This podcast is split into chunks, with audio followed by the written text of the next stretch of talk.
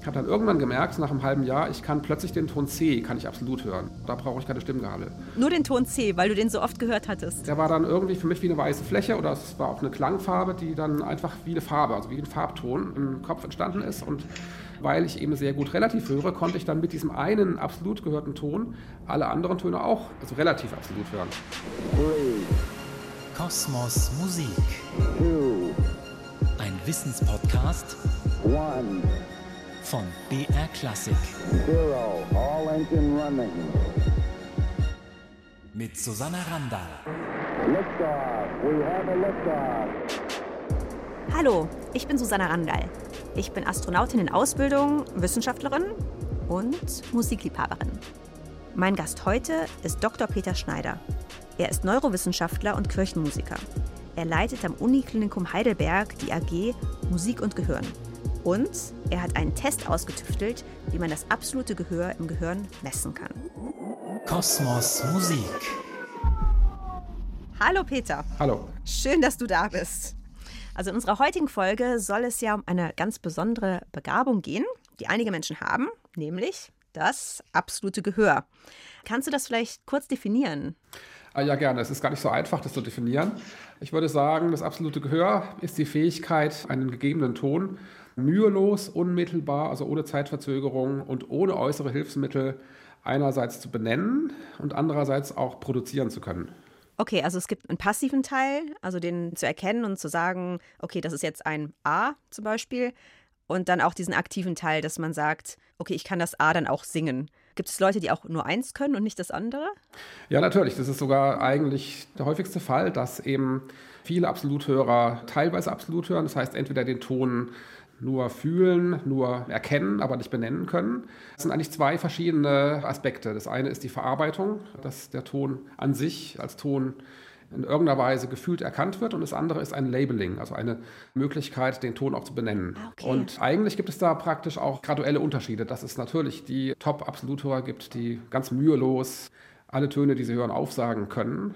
Und es gibt auch viele Musiker, eigentlich die meisten Musiker, die partielle Fähigkeiten des absoluten Gehörs haben.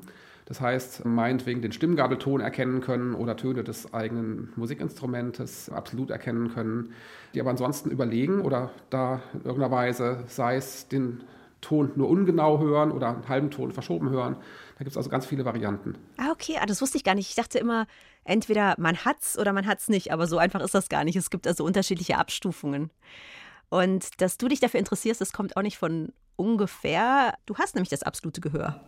Sag mal so, ich habe das absolute Gehör zeitweise gut, zeitweise auch nicht so gut, also in Stresssituationen weniger zum Beispiel.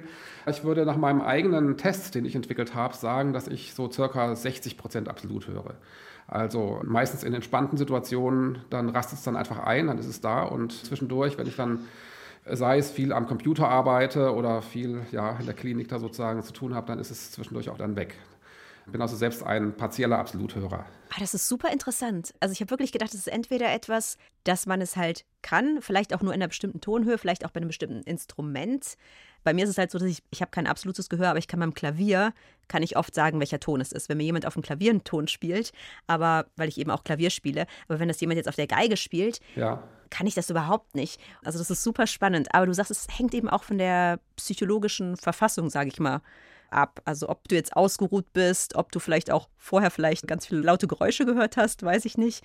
Oder ob du einfach generell dann gut drauf bist.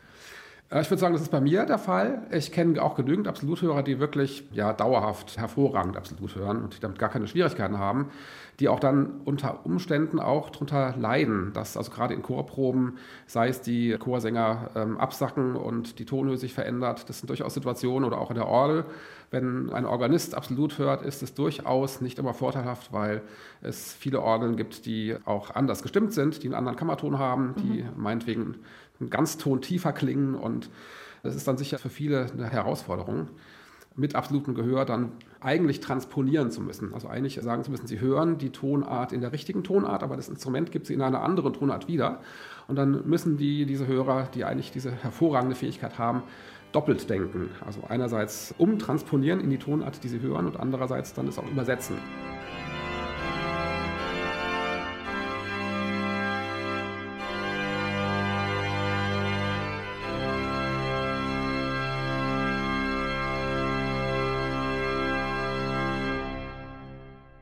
Machen wir mal einen kleinen Test mit dir, um zu sehen, wie du dann drauf bist heute. Du hast gesagt, 60 Prozent absolut hören.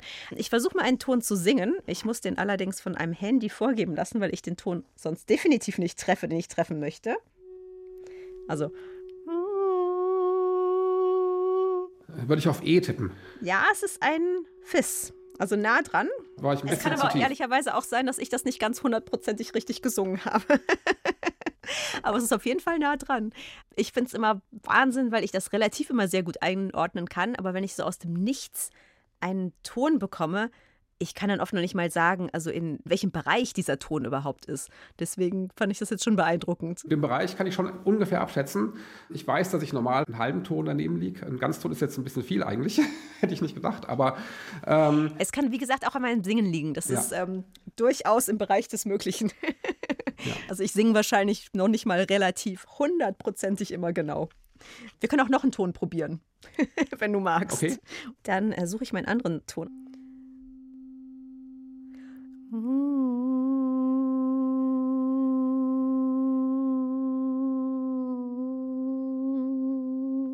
okay, Es hat so ein bisschen geschwankt. äh, Cis. Ja! genau. Okay, das ist jetzt allerdings ein wichtiger Punkt, der jetzt sozusagen bei dem zweiten Test entstanden ist. Und zwar, dass ich den ersten Ton noch im Kopf hatte. Also den mir gemerkt hatte. Und durch mein, also eigentlich besseres relatives Gehör, den zweiten Ton als eine Quarte drunter gehört habe. War sozusagen jetzt also keine reine Testbedingung. Und es ist aber auch genau der Grund, weswegen ich einen neuen Test zum absoluten Gehör entwickelt habe. Dass bei den klassischen Tests, so wie bei dir, dass die Töne nacheinander gespielt werden. Und wenn man den ersten aus irgendeinem Grund weiß und gut relativ hört, dann kann man die anderen alle mit dem Bezugsintervall zum ersten Ton herleiten. Und das habe ich auch festgestellt, dass viele Musiker eigentlich das sogenannte relative Gehör nutzen, um auch absolut zu hören. Das ist eigentlich noch eine ganz spannende Geschichte, weil beides kombiniert nochmal zu einer größeren Tonerkennungsfähigkeit führt als das absolute oder das relative Gehör alleine.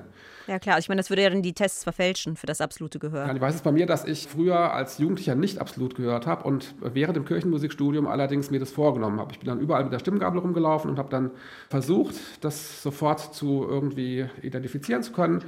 Und ich habe dann irgendwann gemerkt, nach einem halben Jahr, ich kann plötzlich den Ton C, kann ich absolut hören. Den, da brauche ich keine Stimmgabel. Nur den Ton C, weil du den so oft gehört hattest. Der war dann irgendwie für mich wie eine weiße Fläche oder es war auch eine Klangfarbe, die dann einfach wie eine Farbe, also wie den Farbton im Kopf entstanden ist. Und weil ich eben sehr gut relativ höre, konnte ich dann mit diesem einen absolut gehörten Ton alle anderen Töne auch, also relativ absolut hören. Das heißt, aufgrund des Cs waren dann alle anderen auch absolut.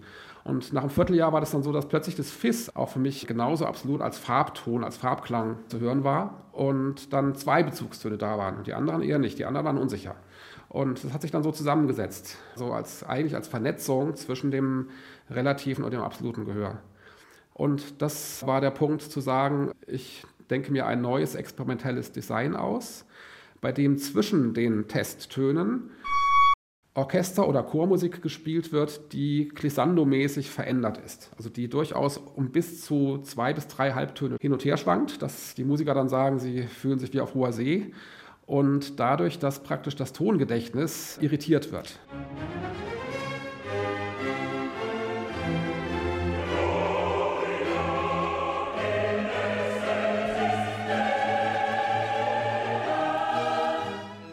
Genau, also so ein Reset eigentlich. Das wollte ich mich gerade fragen, kann man das irgendwie resetten, dass man das dann nicht mehr so im Kopf hat, aber man spielt dann einfach diese Glissando-Musik. Richtig, das hat dann aber nicht ganz gereicht, weil es auch viele Musiker gibt, die trotzdem nach 20 Sekunden Störmusik immer noch den Ton im Kopf haben. Da habe ich dann als zweite Bedingung diesen früheren Testton, der vorher kam, nochmal verändert gespielt. Das heißt in Achteltönen oder in, jedenfalls in Mikrointervallen verändert mit der gleichen Klangfarbe. Dass auch dadurch nochmal das Gedächtnis hoffentlich gelöscht wurde, ist mir also meiner Ansicht nach gelungen. Und auf dieser Basis konnte ich dann sagen, ich kann tatsächlich sozusagen die graduelle Fähigkeit des absoluten Gehörs messen. Und da kam dann raus, dass die meisten Musiker partielle Absoluthörerfähigkeiten haben, auch die, die es gar nicht wissen. Also dass über die Hälfte aller Musiker bis zu 30 Prozent absolut hören können. Und danach dann ein Bereich kommt ab 50 Prozent, wo eigentlich die richtigen Absoluthörer dann liegen. Also die, die hören zum Teil auch nicht 100 Prozent absolut, aber mehr als 50 Prozent. Okay, ja, das wäre auch meine Frage gewesen.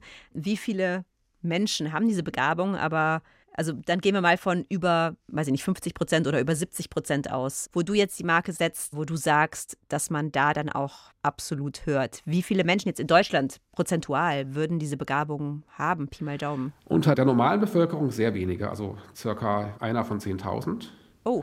Unter den Musikern würde ich sagen, die Begabung an sich, also die Veranlagung zum absoluten Gehör, ist meiner Ansicht nach bei ca. 20 Prozent der Musiker vorhanden, immerhin. Und das reicht allerdings nicht, sondern meiner Ansicht nach ist es zusätzlich zu der Begabung auch erforderlich, das absolute Gehör zu trainieren. Das heißt, meine Erfahrung ist, dass ca. 10 Prozent aller Musiker absolut hören. Also mit absolut meine ich jetzt eben auch gut absolut hören, sicher absolut hören. Das ist durchaus relativ viel im Gegensatz zu der Verteilung in der normalen Bevölkerung.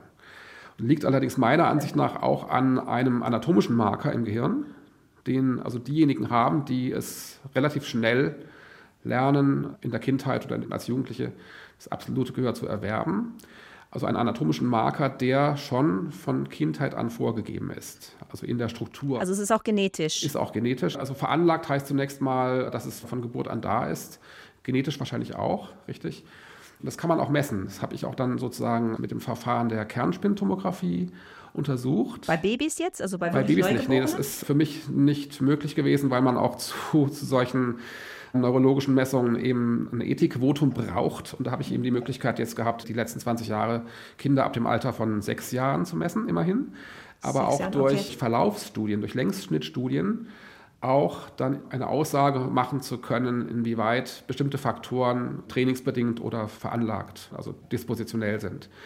das kann man dann durch Regressionsanalysen feststellen, inwieweit also die Anatomie sich ändert im Laufe der Zeit, inwieweit man dann daraus schließen kann, dass die Anatomie stabil ist, dass solche Merkmale schon von früher Kindheit an angelegt sind. Susanna dockt an. Von welcher Anatomie sprechen wir hier überhaupt? Schauen wir uns doch mal kurz an, wie unser Gehör funktioniert, also wie das Geräusch überhaupt vom Ohr bis ins Gehirn kommt. Das fängt damit an, dass man eine Schallwelle hat. Klar, eine Schallwelle ist eine Druckwelle, die über die Luft übertragen wird. Die wird dann vom äußeren Ohr eingefangen, wie eine Satellitenschüssel ein ja, Signal vom Fernsehen einfängt. Die Schallwellen werden dann weitergeleitet in den äußeren Gehörgang bis zum Trommelfell. Das ist dann das Mittelohr. Das ist ein luftgefüllter Hohlraum, der wird auch als Paukenhöhle bezeichnet. Und klar, bei einer Pauke, da schwingt etwas. In diesem Fall ist es eben das Trommelfell. In dieser Paukenhöhle sitzen Gehörknöchelchen. Die heißen Hammer, Amboss und Steigbügel und sehen auch genauso aus. Der Hammer ist mit dem schwingenden Trommelfell verbunden. Der nimmt dann eben diese Schwingungen auf und leitet sie über Amboss und Steigbügel bis ins Innenohr weiter. Im Innenohr sitzt dann die spiralförmige Hörschnecke. Die ist mit Flüssigkeit gefüllt und mit feinen Härchen ausgekleidet. Die Schwingungen kommen dann dort an und werden von den Sinneszellen in Nervensignale umgewandelt. Die wiederum werden ans Gehirn weitergeleitet. Also werden am Ende aus den Schallwellen elektrische Impulse. Und die kann der auditorische Kortex im Gehirn verarbeiten. Deswegen könnte man sagen, der Hörkortex ist von der Form her wie eine Art inneres Ohr, was, wenn man das Gehirn so rauf und runter fahren würde mit dem Scanner, wie ein Flügel herausragt. Ich versuche es gerade mir vorzustellen. Ja, ja. wow. Ist, okay. ist ein bisschen vielleicht komisch für jemanden, der das nicht kennt, dass man also nicht nur äußere Ohren hat, sondern auch innere Ohren hat, ja. den sogenannten Hörkortex oder auch auditorischer Kortex. Und da befinden sich eben bestimmte auch Gehirnwindungen drin, die sogenannten Heschelschen Querwindungen die nach dem Wiener Anatomen Richard Ladislaus Heschel benannt wurden, der vor 150 Jahren damit seine Doktorarbeit geschrieben hat. Und diese Gehirnwindungen, die sind wirklich sehr variabel angelegt. Das heißt, es gibt da Duplikaturen, Verdreifachungen, Verzweigungen, Vergabelungen und auch die Form ist auch in der linken Gehirnhälfte anders als in der rechten Gehirnhälfte. Das heißt, äh, das, was man hört. Also man hat zwei solcher internen Ohren. Es hat zwei solche internen Ohren, rechts. richtig. Also wie bei den äußeren Ohren auch. Es gibt einen linken auditorischen Kortex und einen rechten auditorischen Kortex. Und die sind, also im Gegensatz zu den Ohren, die ja recht gleich aussehen, sind diese Heschelschen Querwindungen in dem Hörkortex durchaus komplementär, verschieden. Auf der einen Seite nur einfach, auf der anderen Seite dreifach angelegt. Und das führt dann nach unseren ganzen Studien auch zu Dominanzen in der Wahrnehmung. Also dass das rechte Ohr auch kombiniert mit dem rechten auditorischen Kortex eine andere Funktion hat des Hörens als das linke Ohr in Verbindung auch mit dem linken auditorischen Kortex. Es gibt dann auch noch die Querverbindung, das heißt kontralaterale Verbindung von dem rechten Ohr zum linken auditorischen Kortex und vom linken Ohr zum rechten, also auch nochmal eine weitere Kombination der Vernetzung. Allerdings ist es ja für vielleicht die normale Bevölkerung nicht richtig nachvollziehbar, ja, wie sich diese verschiedenen Hörfunktionen im Gehirn abbilden und dass es da tatsächlich auch dann Marker gibt eben für dieses absolute Gehör und auch für das relative Gehör, auch für die Fähigkeit Obertöne zu hören, für die Fähigkeit Grundtöne zu hören und auch bestimmte Präferenzen, also bestimmte Dominanzen, die dadurch entstehen, dass man sagen kann, Sänger äh, nutzen mehr den rechten auditorischen Kortex verbunden mit dem rechten Ohr und Schlagzeuger eher den linken auditorischen Kortex. Also man sieht dann sozusagen im Gehirn, welches Instrument jemand spielt, wenn er oder sie jetzt Profimusiker ist. Man kann durchaus nachvollziehen, warum Musiker ihr spezielles Instrument so auch gewählt haben. Es ist meistens eben so, dass es bei Profimusikern einfach passt. Andererseits können wir aufgrund unserer Forschung auch bei, bei Hobbymusikern oder bei Nichtmusikern bestimmte Instrumente empfehlen, aufgrund der eben anatomischen Veranlagung, aufgrund der Dominanz der rechten und linken Gehirnhälfte, aufgrund auch der Vernetzung und so weiter. Das ist total spannend. Also man hat schon eigentlich ja, von Geburt aus wissen wir jetzt nicht, von Geburt aus oder durch die Veranlagung, vielleicht auch durch das, was man trainiert, eine Veranlagung für ein bestimmtes Instrument. Das ist total cool, weil wir haben in einem anderen Gespräch hatten wir gesehen, dass man auch am Gehirn feststellen kann, welches Instrument jemand spielt. Also aufgrund, aber da ging es nicht um das Hören, sondern da ging es um die Fingerfertigkeit vor allem. Und deswegen ist es jetzt total spannend, dass man an einem anderen Teil des Gehirns vermutlich, also der wirklich für das Hören, dieses innere Ohr nennen wir es jetzt einfach mal, verantwortlich ist, dass man da dann sehen kann, welches Instrument jemand spielen sollte. Kosmos Musik. Jetzt stelle ich hier gerade viele Fragen. Aber sicher habt ihr, liebe Podcast-Hörerinnen und Hörer, auch Fragen oder auch Musikthemen, die ihr total spannend findet und zu denen ihr gerne mehr erfahren würdet. Dann schreibt mir doch einfach eine Mail an kosmosmusik.brklassik.de. Ich freue mich. Ich finde immer, Klaviermusik ist für mich die tollste Musik. Und das war eben auch schon als Kind das Instrument, was ich unbedingt lernen wollte. Ist das dann einfach das richtige Instrument für mich, auch aufgrund meiner Hirnstruktur? Das könnte man sicherlich aufgrund der Messung von deiner Gehirnstruktur nachvollziehen. Also dass man sagen kann, okay, es gibt bestimmte Eigenschaften, die ich schon kenne, weil ich eben schon hunderte von Pianisten gemessen habe, die eventuell mhm. in deinem Gehirn auch in dieser Form äh, veranlagt sind. Also eine Sache ist ja die Veranlagung, das andere ist auch dann natürlich das Training, was dann zu einer Art Expertise führt. Also beide Faktoren spielen da eine Rolle. Aber im Prinzip könnte ich das, wenn es dich interessiert, könnte ich das nachmessen. Das wäre total spannend. also auf jeden Fall. Also wir haben jetzt schon ganz oft gehört, dass man das absolute Gehör auch trainieren kann, zu einem gewissen Teil zumindest. Jetzt ist natürlich die Frage, kam zuerst die Henne oder das Ei? Also wir haben ja gehört, du hattest gesagt, dass es unter Musikern relativ sehr viel mehr Absoluthörer gibt als in der Allgemeinbevölkerung. Da ist die Frage, sind diese Leute veranlagt, dass sie eben Absoluthörer sind und deswegen lernen sie dann auch ins Instrument? Oder ist es andersrum? Es hängt meiner Ansicht nach von der Veranlagung ab. Also wenn diese Marker vorhanden sind, die eben auch bei Musikern sehr viel häufiger vorkommen. Deswegen ist es meiner Ansicht nach, meinen auch dann bisherigen Ergebnissen von Tausenden von solchen kernspintomografischen Messungen einfach so, dass bei Musikern andere Marker praktisch mit einer anderen Häufigkeit auftreten. Also dass diese speziellen Marker eben zu 10 Prozent auftreten aller Musiker kann man sagen, in diesem Fall, wenn diese Marker vorhanden sind, dann braucht es eigentlich wenig Training. Dann können die Musiker meistens in der Kindheit schon relativ schnell erkennen, dass sie absolut hören. Das also hängt natürlich dann auch dann ab von der speziellen, auch musikalischen Förderung oder von dem Musikunterricht. Wie man das dann auch benennt, ist ja auch dann abhängig von der praktischen Definition, dass man dann mit einem Kammerton arbeitet und lernt, dieser Ton ist bezogen auf den Kammerton eben ein A oder ein Fis. Früher gab es ja ganz andere Kammertöne in der Barockzeit. Zu Bach oder zu Mozart waren ja die Kammertöne einen halben Ton tiefer. Das ist dann auch oft irritierend für Musiker, die absolut hören. Und für Musiker, die diese speziellen Marker nicht haben, ist es meiner Ansicht nach möglich, durch relativ aufwendiges Training partiell absolut hören zu lernen. Das ist allerdings begrenzt. Da würde ich sagen, da liegt die Grenze bei ca. 30 Prozent, dass man das eben so zu einem gewissen Grad auch tatsächlich erfolgreich erreichen kann. Eine spezielle Erfahrung, die ich gemacht habe, ist eben die Vernetzung von dem relativen und von dem absoluten Gehör. Also nochmal ein Problem vielleicht zwischendrin, was ich als Forscher lange Zeit sehr unbefriedigend fand, dass nämlich in den ganzen Lehrbüchern die es gibt, das relative Gehör oft als das nicht vorhandene absolute Gehör definiert wird. Das sehe ich also ganz anders. Das liest man immer wieder in, auch in Fachberichten, dass da zwei Gruppen untersucht werden, eben die Absoluthörer und die sogenannten Relativhörer, die eben das absolute Gehör nicht haben. Das sehe ich anders. Ich sehe das relative Gehör auch als eine seltene Fähigkeit an, die eben auch wiederum veranlagt sein kann, die genauso selten auftritt wie das absolute Gehör, eben die Fähigkeit ohne Mühe, unmittelbar, ohne äußere Hilfsmittel beispielsweise Tonbezüge oder Intervalle benennen zu können oder auch harmonische Akkorde analysieren zu können nach ihren Funktionen, nach ihren Akkordfunktionen. Das beinhaltet so ungefähr das relative Gehör, was ja auch im äh, Musikstudium trainiert wird, im Gegensatz zum absoluten Gehör, was in Deutschland weniger trainiert wird. Aber da habe ich die Meinung, dass der normale Nichtmusiker weder absolut noch relativ hört. Okay.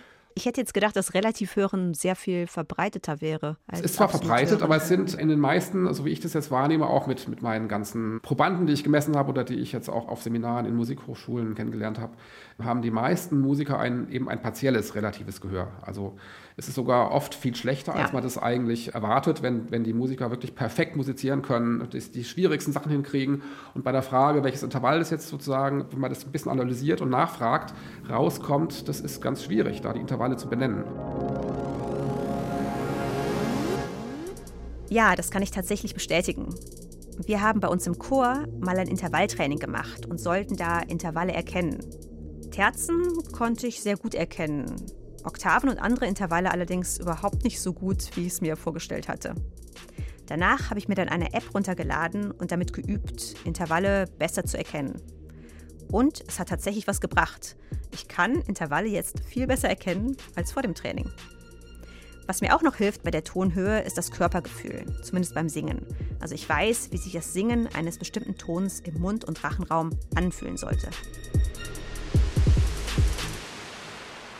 Weil das sind dann auch eher sogenannte Stimmresonanzen, also Resonanzfrequenzen, die auch wiederum eher über die Knochenleitung ins Innenohr mhm. geleitet werden oder dort auch dann als Resonanzfrequenzen mitschwingen und nochmal eine andere Qualität haben, die auch wiederum im Gehirn dazu beiträgt, dass solche Vernetzungen oder solche praktisch Verzahnungen dieser Fähigkeiten erfolgen können.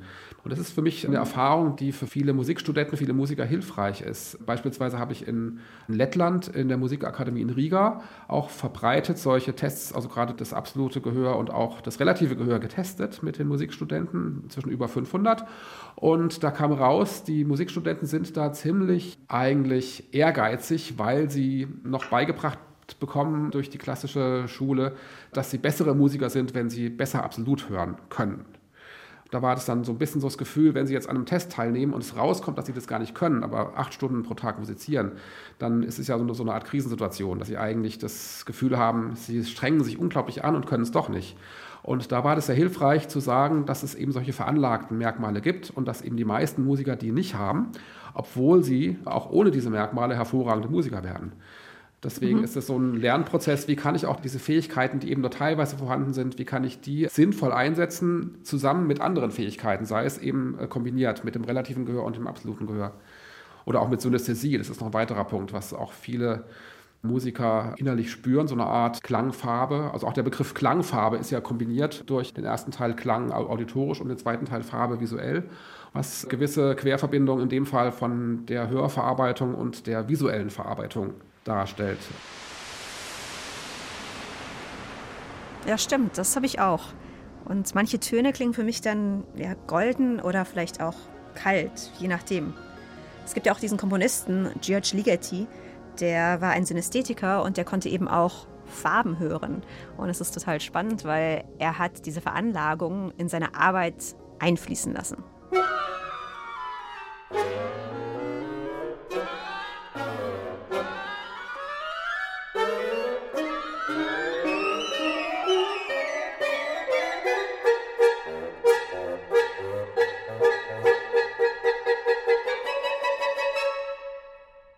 Ich finde es total spannend. Also es ist zu einem Teil auf jeden Fall Veranlagung, aber man kann auch einen Großteil dieser Fähigkeiten trainieren.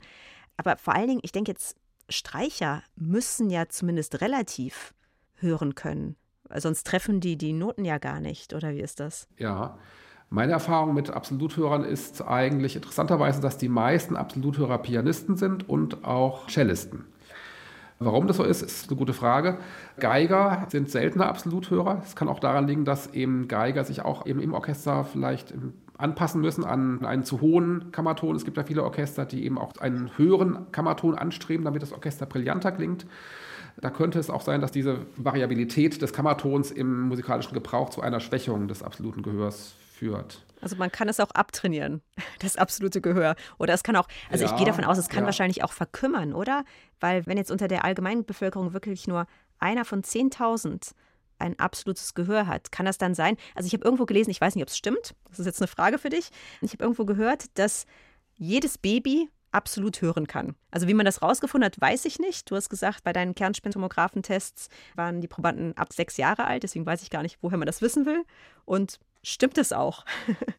Also das heißt, es würde dann bei den meisten verkümmern einfach, dieses natürlich angeborene absolute Gehör. Ich würde sagen, nach meiner auch Definition wäre das Gehör im Kleinkindalter eher ein Gehör, was solche partiellen Fähigkeiten hat. Also wo man sagen kann, man hat ein Gefühl, mhm. dass man eben dann, sei es ein Kinderlied, auch aus dem Stegreif so nachsingen kann, dass es die gleiche Tonart hat, wie man das vor drei Tagen im Kindergarten gehört hat. Oder dass da gewisse Merkmale auftauchen, die darauf hindeuten, dass es da so eine Art internen Abgleich gibt, was die Tonhöhe betrifft.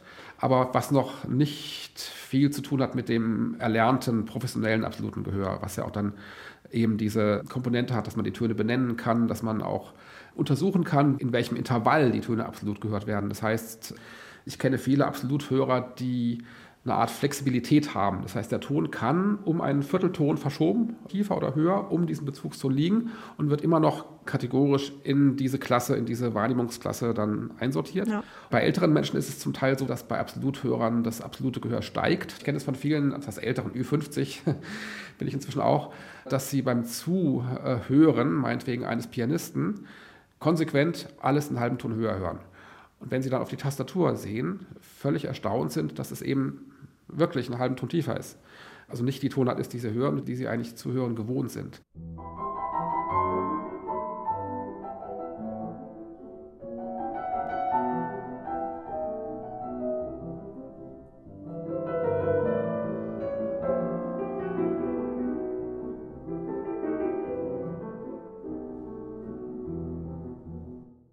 Wir haben jetzt lange darüber gesprochen, dass Musizieren auf jeden Fall hilft. Gibt es ein spezielles Training? Also wenn ich jetzt sage, okay, ich höre jetzt nicht absolut, aber ich möchte diese 30 Prozent unbedingt erreichen. Gibt es da ein Training, was mir helfen würde?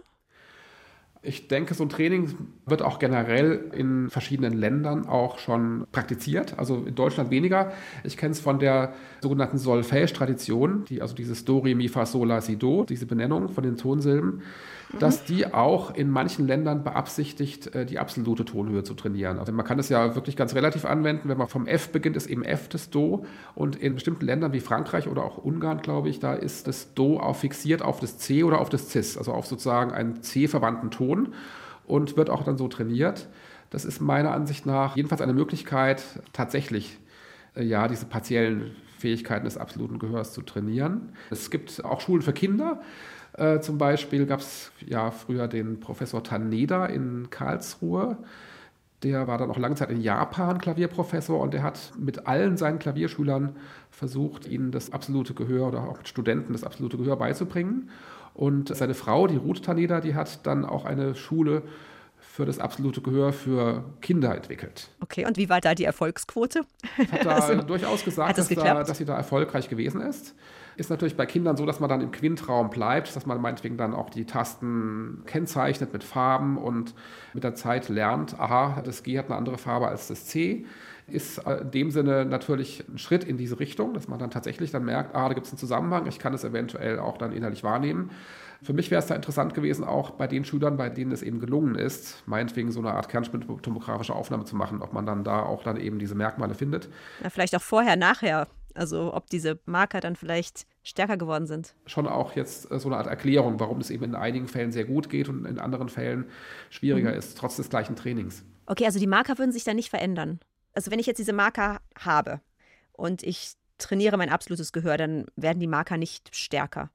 Die Marke an sich verändert sich nicht, allerdings verändert sich die Aktivierung oder die Vernetzung im Gehirn aufgrund der mhm. Existenz der Marker. Also nochmal, um das auf den Punkt zu bringen, die Marker für das absolute Gehör liegen nach meinen Forschungen in der rechten Gehirnhälfte, gehen zurück auf eine bestimmte Struktur der rechten Heschelschen Querbindungen, die im Falle eines absoluten Gehörs vollständig verdoppelt sind. Liegt eine vollständige anatomische Verdopplung vor.